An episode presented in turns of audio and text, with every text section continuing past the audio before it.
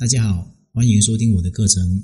如果你碰到情感问题不懂的话，可以随时咨询我，我会帮助你解决你的情感问题。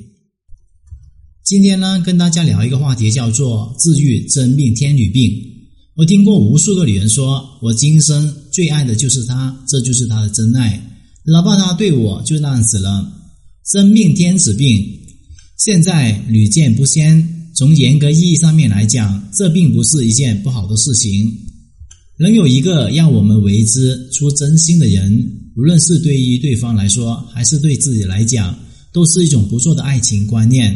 但前提是你所付出的人是值得你付出的，并且他能够对你的付出有一个正面的回应。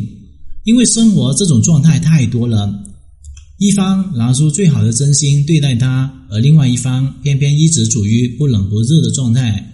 朋友劝着，路人也是惋惜着，就连自己，哪怕能够清楚的感觉到对方的态度，如果真说下定决心要离开他，那倒不如给自己来上一刀更痛快一点。求而不得，最好的结果就是换一个对象努力。当你放弃了这一棵树，你才能够明白，你身边的原来是一片茂密的森林。第一个，要对自己有一个正确的认识。当你一直苦苦追求一个人，却苦于求而不得的时候，你是否有真正问过你自己：对方真的值得自己为之付出一辈子的人吗？反问自己，知道自己真正所需要的是什么？而自己所需要的东西，在对方身上能否找得到？不要凭借着最初那一份冲动而不断的去追求，凭借着第一印象所产生的好感，将自己陷入一个求而不得的怪圈。第二个，提高自己，要把自己变得更好一些。当对方一直对你不冷不热的状态下，或许你本身对他吸引力并没有那么大。这种时候，也只有对自己做出一些改变，才能够给对方不同的体验。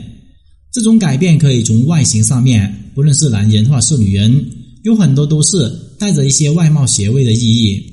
外形的好看不可否认，我们内心深处会对他有一种亲近感。这种提升也能是所谓的内涵。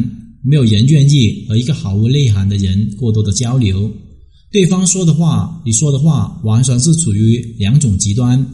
你觉得跟他聊天的时候还有一种尴尬，对方同样也会觉得尴尬。提升内涵最好的办法，则是让自己多读点书，开拓一下自己视野，让自己和其他人交流的时候有更多的谈资。第三，认识比对方更优秀的人。当我们面前摆着一个桌子，看起来更美味的食物。很少人就会愿意去碰那一桶方便面。在认识了比真命天子更好、更具有吸引力的男生的时候，你的注意力也会随着慢慢的转移，并不是说见一个爱一个，而更多的是通过两者不断的对比，而发现对象身上的一些缺点，让自己脱离盲目追求的怪圈，享受被爱的感觉。因为爱与被爱在正常的交往当中应有的状态。单方面的付出只会让人在这段关系里面更加疲惫。爱情本应该是一件很美好的事情，每一个人在爱人同时也享受被爱的权利。真命天女病最大的缺陷就是在一段关系中更多的扮演付出者的角色，这也能够理解成一种备胎状态。思考自己真正所需要一个什么样的男生，提高自己各方面条件。让对方在自己身上感受更多的吸引力，在爱人的同时享受被爱的感觉，早日脱离真命天女病的怪圈，大胆的去爱，在爱情当中收获一份更甜蜜与欢乐。